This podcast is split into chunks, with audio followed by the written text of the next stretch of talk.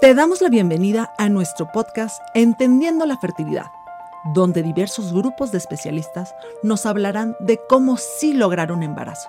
En Pronatal, nuestra especialidad es la vida misma. Amigos, ¿cómo están? Eh, les habla el doctor Julio Uribe. Soy especialista en nutrición, desórdenes metabólicos y eh, soy una persona con una formación en la Universidad de Incarnate Word de Texas con especialidades en eh, rendimiento, preparación físico de alto rendimiento, en el CONADE y en México también en la UNAM para eh, nutrición metabólica y desórdenes metabólicos relacionados con sobrepeso y obesidad o malos hábitos alimenticios. En, esta, en este podcast vamos a tratar un tema sumamente interesante, es un tema del cual yo creo que he hablado el 30% de mi vida profesional y es el tema de cuál es la nutrición sugerida o cuáles eh, los consejos que como nutriólogo puedo dar en la etapa preconcepcional o en la etapa previa al embarazo, ¿no? Entonces les quiero mandar un saludo a todas aquellas mujeres también, ¿por qué no? También las parejas de, de aquellas mujeres que quieren ser papás, mamás, y que están pues determinados a tener un nuevo hábito para poder mejorar esta tasa, el índice de fertilidad, ¿no? Yo, yo creo que un tema muy importante que podemos cubrir es que la nutrición eh, puede influir positiva y negativamente también para eh, nuestros objetivos de ser eh, mamás o papás, ¿no? Este, siempre quiero abarcar y ser muy enfático en que eh, la, tarea de ser papás debe ser una tarea llevada a cabo con un sentir sin estrés, sin ansiedad, en un sentir en donde sepamos que las cosas van a suceder y punto, ¿no? Eh, sabemos que incluso eh, el estrés es una, uno de los, vamos a decirlo así, métodos anticonceptivos naturales más efectivos. Eh, el estrés hace que tengamos altos niveles de cortisol. El cortisol es un beta bloqueador de nuestros estrógenos y de esta manera eh, disminuimos la tasa de fertilidad drásticamente. Entonces, lo primero, lo primero, lo primero, entendamos que la, la, fertilidad, el embarazo no puede estar relacionado con ansiedad o con una presión ya sea familiar, de pareja e incluso social, ¿no?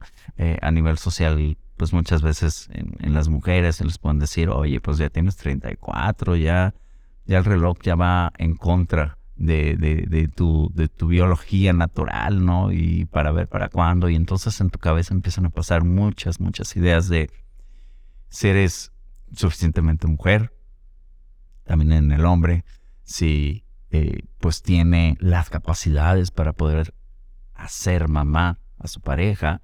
Todos sabemos que las mamás pues por lo general las mujeres tienden más a tener esta naturaleza para, para ser mamás. Y, nosotros como hombres también podemos tener esa presión de, híjole, no, no me siento suficientemente hombre porque me, me revisaron el conteo de espermatozoides y mi conteo es bajo o son débiles y se mueren pronto y a la vez esto va haciendo una, una bolita de nieve que pues evita que podamos tener los, el ambiente necesario para algo tan natural, tan importante y yo creo que es la decisión de, de vida más, más importante que podemos tomar como, como hombres y como mujeres, que es el, el ser papás, ¿no? Porque la responsabilidad de ello y lo que conlleva en la vida emocionalmente, eh, personalmente, en tiempos, eh, en economía y en absolutamente todos los ámbitos del ser humano, pues creo que el tener hijos eh, abarca, abarca todo ello. Así es que, bueno, pues sin más preámbulos, vamos a la parte que, que más nos atañe el día de hoy. Y pues el día de hoy es más directo, les quiero compartir mis cuatro consejos nutricionales para aumentar o tener mejores probabilidades de fertilidad. El primero de ellos tiene que ver con tu sobrepeso. El sobrepeso está absolutamente relacionado con problemas de infertilidad. Es más, te voy a dar una tasa muy, muy interesante. Eh, los estudios confirman que si tu índice de masa corporal, que por cierto hay algo, hago un paréntesis, creo que todos hemos escuchado alguna vez sobre el IMC o el BMI, por, por sus siglas en inglés de Body Mass Index, eh, o masa de, índice de masa corporal. Esto nosotros eh, tenemos una, una relación de que a partir de un índice de masa corporal de 27, escuchen bien, de 27. Si no saben cómo sacar su índice de masa corporal, es, es fácil, es su talla al cuadrado entre su peso, pero también se pueden meter eh, en internet, ponen cálculo de IMC o tal cual de índice de masa corporal. Eh, a veces lo pueden, les digo, encontrar como BNI, eh, Body Mass Index. Y allí pues les van a dar el resultado. Si según tu talla y tu peso tienes un índice de masa corporal de 27 o mayor, te quiero decir que por cada punto que tienes de más, la estadística dice que reduces un 4% las probabilidades de fertilidad. 4%. Vamos a un, a un caso práctico si mi índice de masa corporal me marca un 30, yo ya tengo un 14% de probabilidad de infertilidad. Esto ya con un sobrepeso no considerado obesidad, ya dentro del área de sobrepeso, porque un índice de masa corporal ya todavía allí calificaría dentro de, de sobrepeso. Entonces imagínense ¿Qué pasa cuando tengo obesidad? Yo solito, yo solita, me estoy dando en la torre. Yo solito estoy haciendo todo lo, posible por reducir la probabilidad de ser papá o mamá.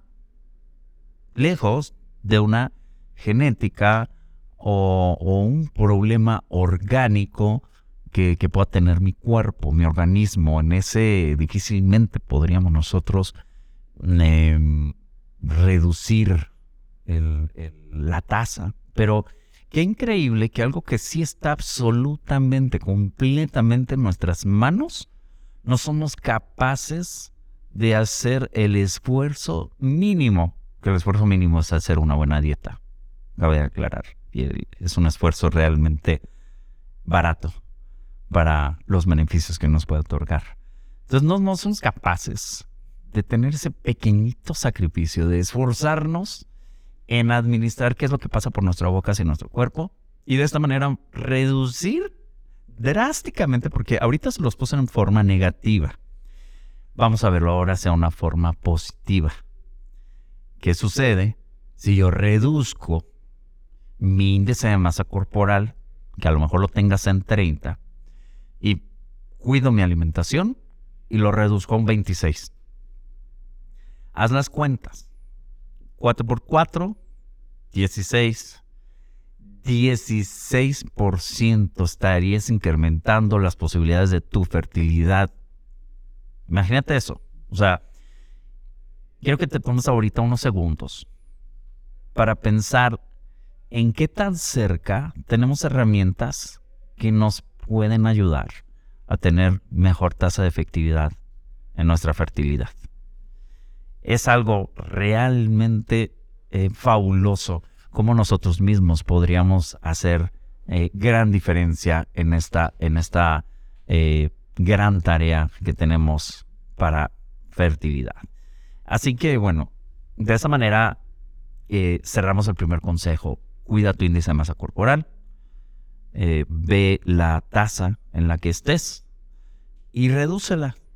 Ve en qué punto estás y acude siempre a un especialista que te pueda acompañar en el proceso de la reducción del peso para que este sea de manera efectiva. Recuerda, no es lo mismo bajar 3 kilos de peso corporal de los cuales 2 kilos fueron masa muscular y solo un kilo de grasa corporal que viceversa. Evidentemente es muchísimo mejor y para eso estamos los nutriólogos, para poderte ayudar a que el porcentaje del peso reducido sí sea peso negativo y no sea peso positivo. El peso positivo puede ser agua intracelular cuando nos deshidratamos.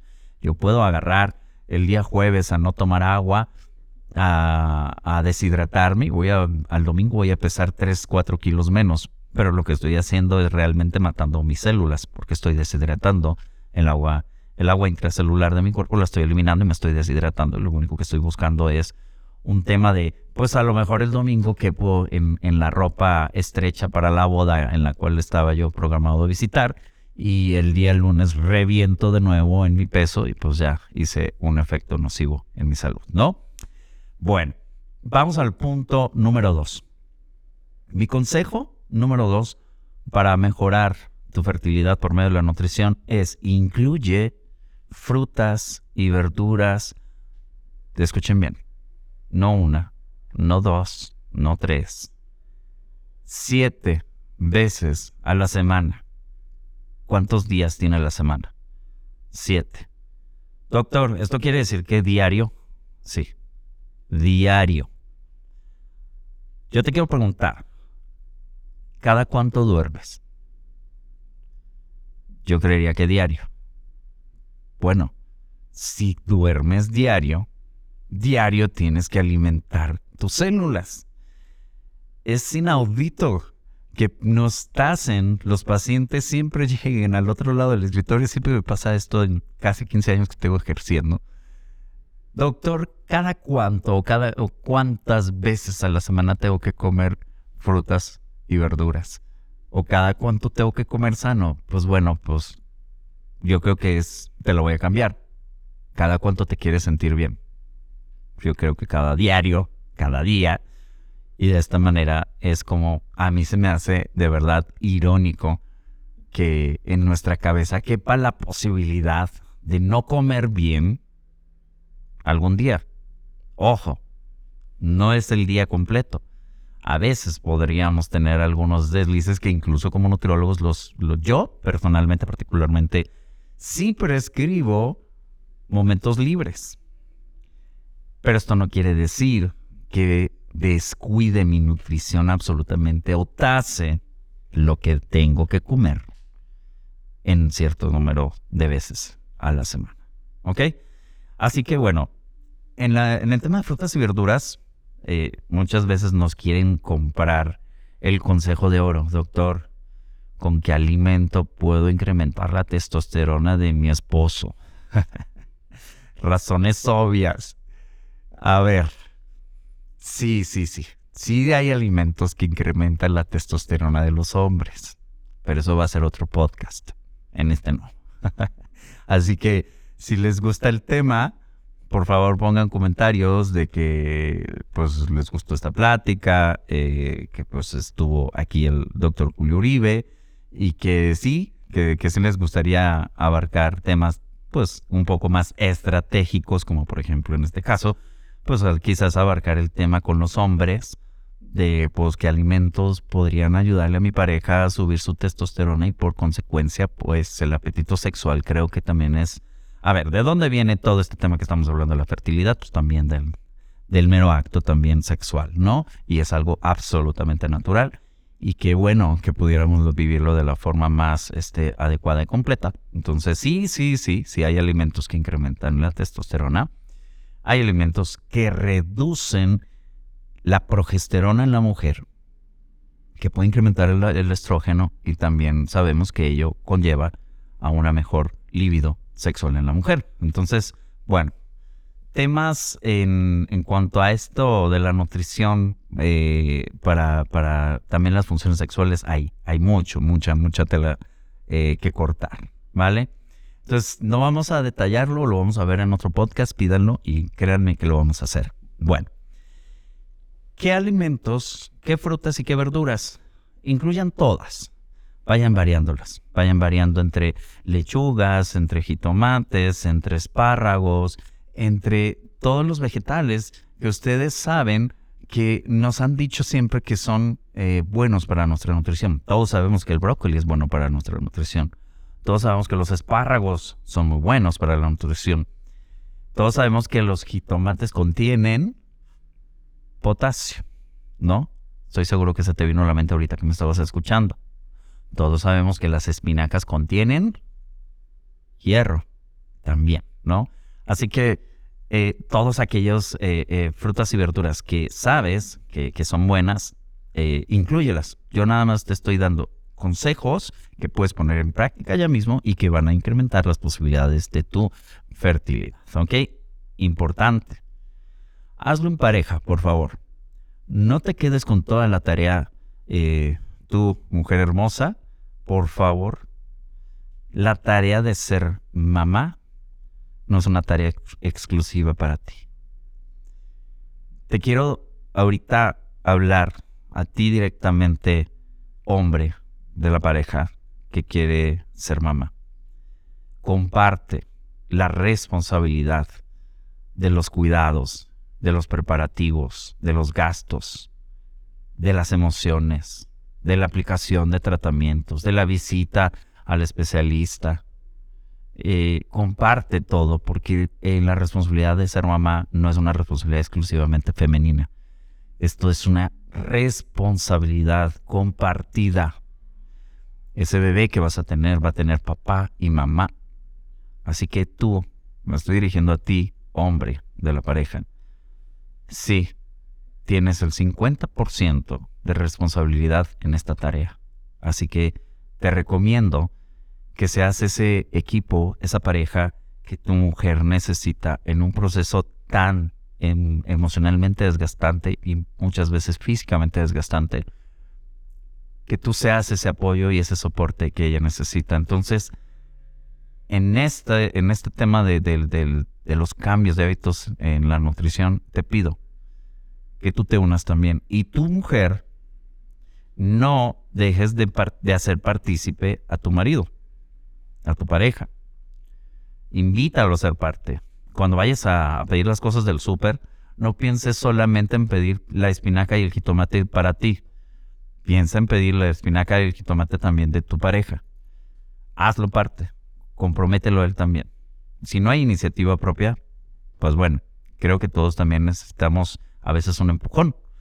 Y no estaría mal que, tú lo hicieras. ¿Ok?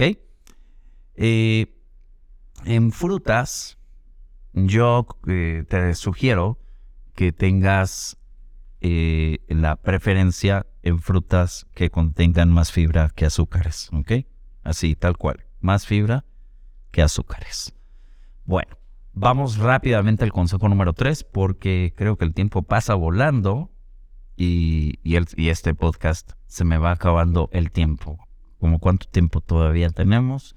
Podemos seguir. Ok, bueno, se está poniendo bueno el tema. Espero que, estén ahí del otro lado escuchándome atentos, aprendiendo. Y sobre todo, pues la, verdad es que la, máxima pasión que yo tengo, y así lo comparto eh, en mis redes sociales también.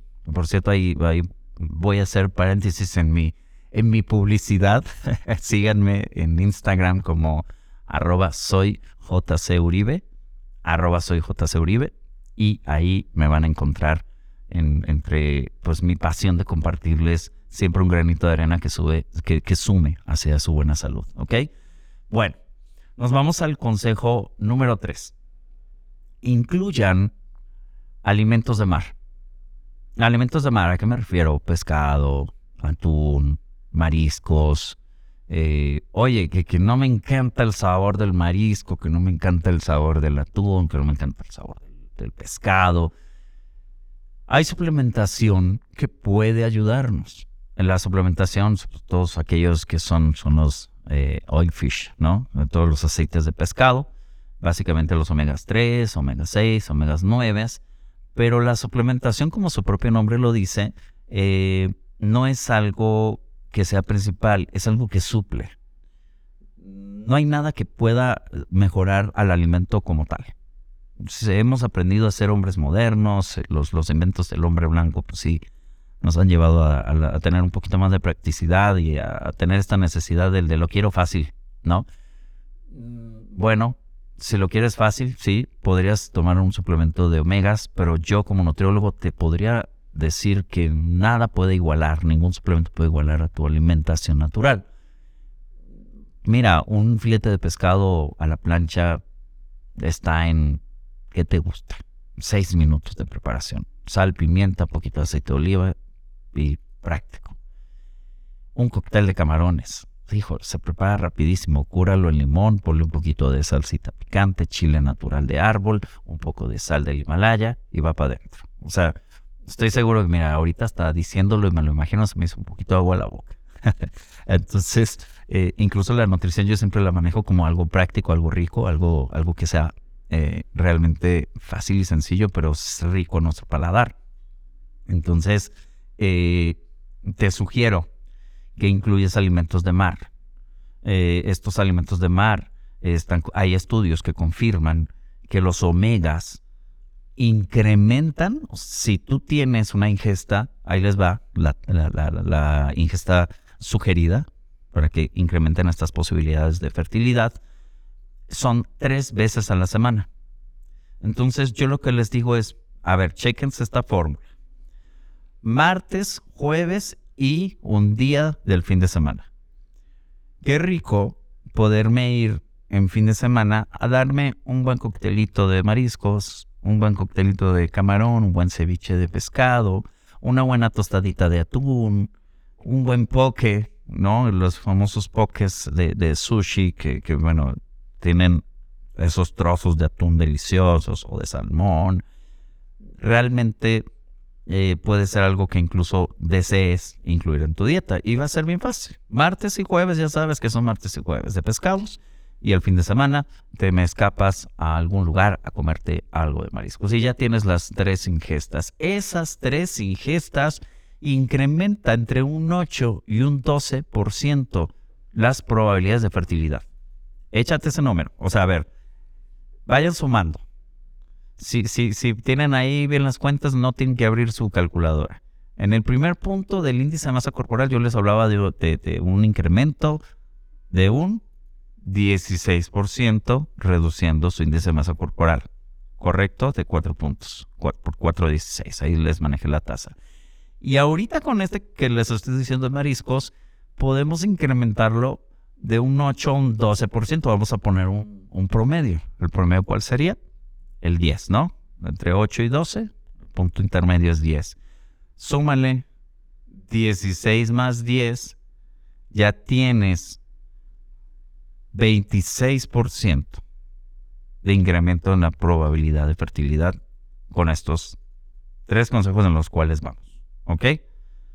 Entonces, yo creo que ya le estamos sacando jugo a este podcast y le podemos ya eh, sacar saldo positivo, profit, diríamos por ahí, ¿ok?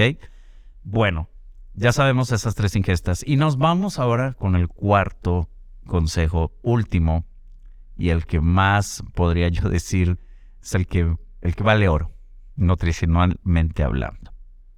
Y miren que, que yo creo que que sí los quiero bastante porque les estoy compartiendo información que tardamos mucho, mucho tiempo en aprender nosotros y, lo estamos compartiendo por aquí en, un podcast de, de, 30 minutos, ¿no? Eh, el último consejo es no incluyas carbohidratos refinados en tu dieta. Por favor, a ver, ¿Qué pasa si yo le meto a mi coche? Este, es más, voy a, voy a aprovechar que tengo público aquí en el podcast y voy a preguntar, ¿qué pasa si a tu coche, tu coche es de gasolina? Ok. ¿Qué pasa si en lugar de gasolina le metes diésel? lo destrozo, lo, descompongo prácticamente. Lo descompone, se da al taller seguro, ¿no? Bueno, es exactamente lo mismo en nuestro cuerpo. ¿por qué le vamos a meter a nuestro cuerpo una sustancia que no necesita? Tu coche no necesita diésel. Y si se lo metes, en, teoría el diésel es un combustible que me podría generar movilidad, ¿no? Sin embargo, el coche no está diseñado para eso, ¿correcto? Bueno, lo mismo el cuerpo. El cuerpo no está diseñado para los carbohidratos refinados. Esos son inventos del hombre blanco para enfermarnos. Oye, ¿de qué me estás hablando? Mi concha, mi oreja, mi dona. Es correcto. Todo eso que tiene harinas blancas refinadas, cuando lo estás metiendo por tu boca, estás declarando que estás de acuerdo en enfermarte. ¿Qué necesidad hay de incluirlo? O sea, ¿en dónde o en qué lugar has escuchado que eso, sin eso no puedes vivir? Que el cuerpo humano necesita fuerza. O sea, en la vida vas a escuchar eso. Has escuchado toda la vida. Necesita el cuerpo proteínas, necesita eh, eh, mariscos o pescados, necesita este, aceites, necesita grasas, ¿no? Pero jamás, jamás vas a escuchar que necesitan carbohidrato refinado. Al contrario, yo creo que cada día estamos siendo más eh, informados de que los carbohidratos refinados no deben de ser parte de una dieta diaria. Ahí les va un número súper interesante. Me voy a salir un poquito del tema, pero es, es un dato que impacta muchísimo. Los carbohidratos refinados en los niños incrementa un 30% la hiperactividad cerebral. O sea, si tienes ahí a un chamaco chamac que te está volviendo loca o loco, porque es hiperactivo, porque no hay manera de que lo tengas quieto, pero tú le estás dando carbohidratos refinados todos los días porque te lo pide, créeme, tú eres parte del problema, no esa niña o ese niño.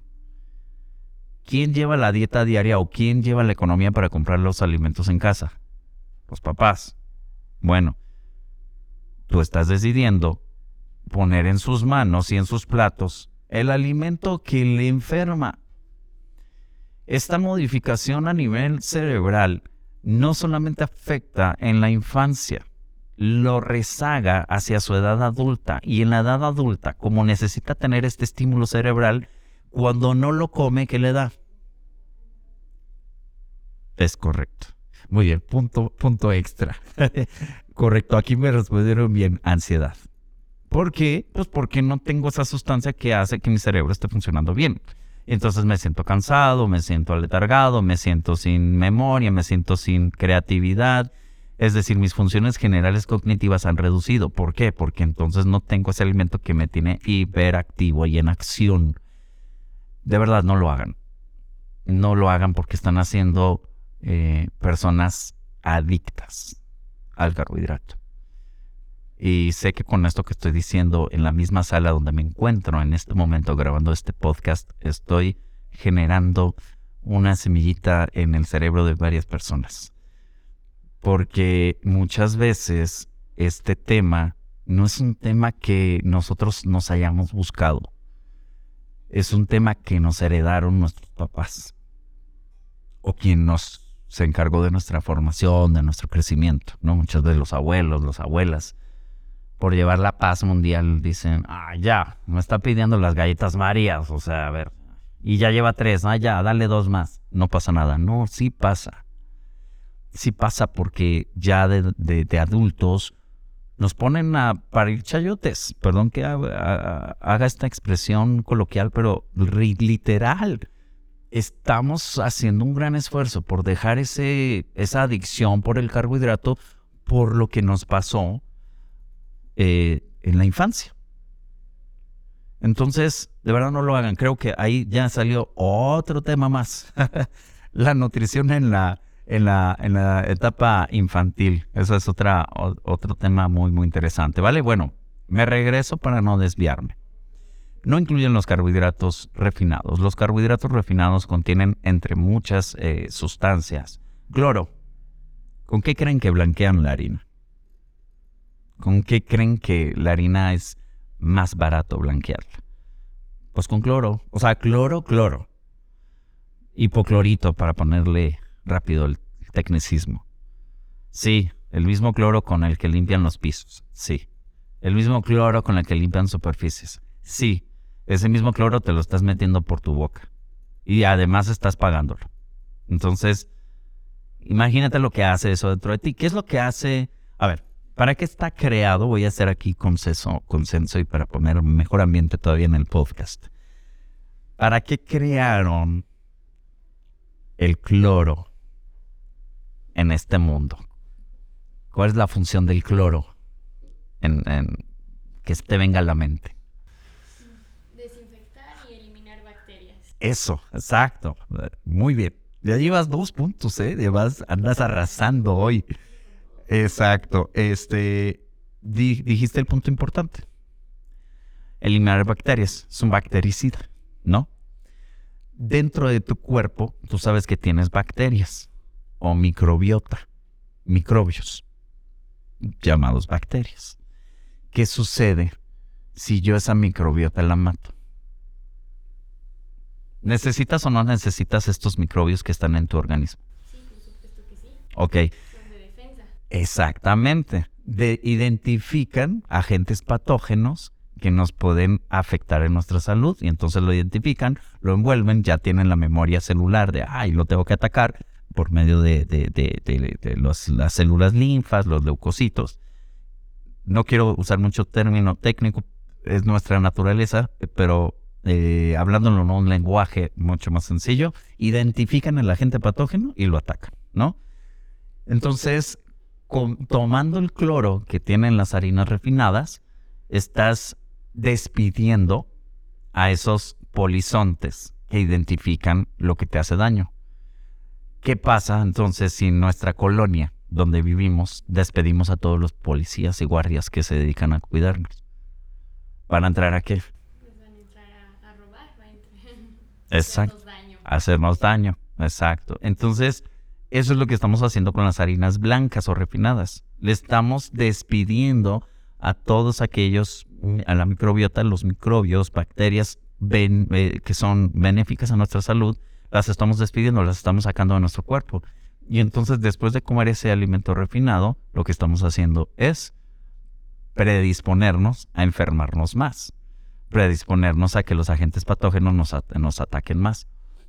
¿Qué relación, esto es bien interesante, qué relación tienen los estudios científicos con la fertilidad y los carbohidratos refinados? Todos sabemos que nosotros tenemos ah, una probabilidad ya genética en la fertilidad, pero pues todos estos eh, hábitos adicionales modifican. Bueno, eh, eh, eso lo quería aclarar. En este caso de los carbohidratos refinados, los estudios confirman que reducen un 11% 11% las probabilidades de fertilidad. 11%. O sea, estás ya achacándole una décima parte a algo que se supone que es como mínimo, ¿no? Ay, pues qué tanto es tantito. Ay, un media, media conchita, ¿no? Sí, y luego en la tarde comiste una hamburguesa con pan blanco. Y luego en la noche, pues es que, ay, el, eh, oye, ahí hace tres días fue Reyes, ¿no? y todavía sobró rosca, pues ni modo que la tire. Y pues es la nochecita y en la nochecita tampoco no es la hora que más se nos antoja un pedacito de pan, ¿no? Porque ya charmeamos, ya, ya estamos cansados del día y ya nos merecemos consentirnos. Bueno, en ese momento ya llevas tres ingestas de harinas refinadas. Y te quiero decir que ya le diste en la torre a los, las bacterias, como bien ahorita eh, nos compartían, pues estas bacterias, este, el cloro, que lo que hace es bactericida, pues está eliminando esta posibilidad de los polizontes que nos ayudan a defender, ¿vale? Eh, algo muy, muy importante que, que les quería mencionar cuando, cuando les di el consejo número 3 de, de mariscos es que está absolutamente, eh, absolutamente relacionado que las, las grasas buenas incrementan la posibilidad de ovulación en la mujer, como también las grasas malas, que son las grasas trans o las grasas refritas, por favor nunca refriten las cosas, es terrible. Eh, cuando nosotros incluimos grasas trans, sí incrementa la posibilidad de endometriosis. Y la endometriosis es una de las eh, batallas eternas que tenemos con respecto a la fertilidad. Entonces, por eso es tan importante las grasas buenas que, con- que incluyen en ese punto número 3, ¿vale? Bueno, yo creo que, que ya quedó claro. Eh, me gusta a mí también ser muy, muy práctico en, cuando comparto todo lo que, lo que yo sé. Eh, creo que es información que, que vale oro. Definitivamente eh, lo que pudiste haber escuchado el día de hoy, espero, confío y deseo que haga una diferencia en esta dura labor que tienes en la tarea de ser mamá o papá. Este programa está destinado para darles de herramientas, para darles información útil. En mi caso en particular, como, como nutriólogo, eh, siempre voy a insistir en que una buena alimentación va a ser la diferencia en todos los aspectos de tu vida. Les quiero dejar ahí una frase que, me encanta compartir que, que dice, cualesquiera que haya sido el padre de la enfermedad, una mala alimentación es la madre. ¿Ok? Apunten, apunten. Cualesquiera que haya sido el padre de la enfermedad, una mala alimentación es la madre. Con esto me despido. Eh, les mando un abrazo a donde quiera que estén, donde quiera que nos escuchen. No dejen de poner por ahí sus comentarios, eh, sus sugerencias. Mi nombre es Julio César Uribe, nutriólogo de alta especialidad en desórdenes metabólicos. Y bueno, pues espero que también me sigan por ahí en mis redes sociales. Ya las había compartido eh, a la mitad del podcast. Les repito, es arroba soy jcuribe, arroba soy jcuribe en Instagram, ¿vale? Cuídense mucho, Dios los bendiga y estamos escuchándonos por acá. Bye bye.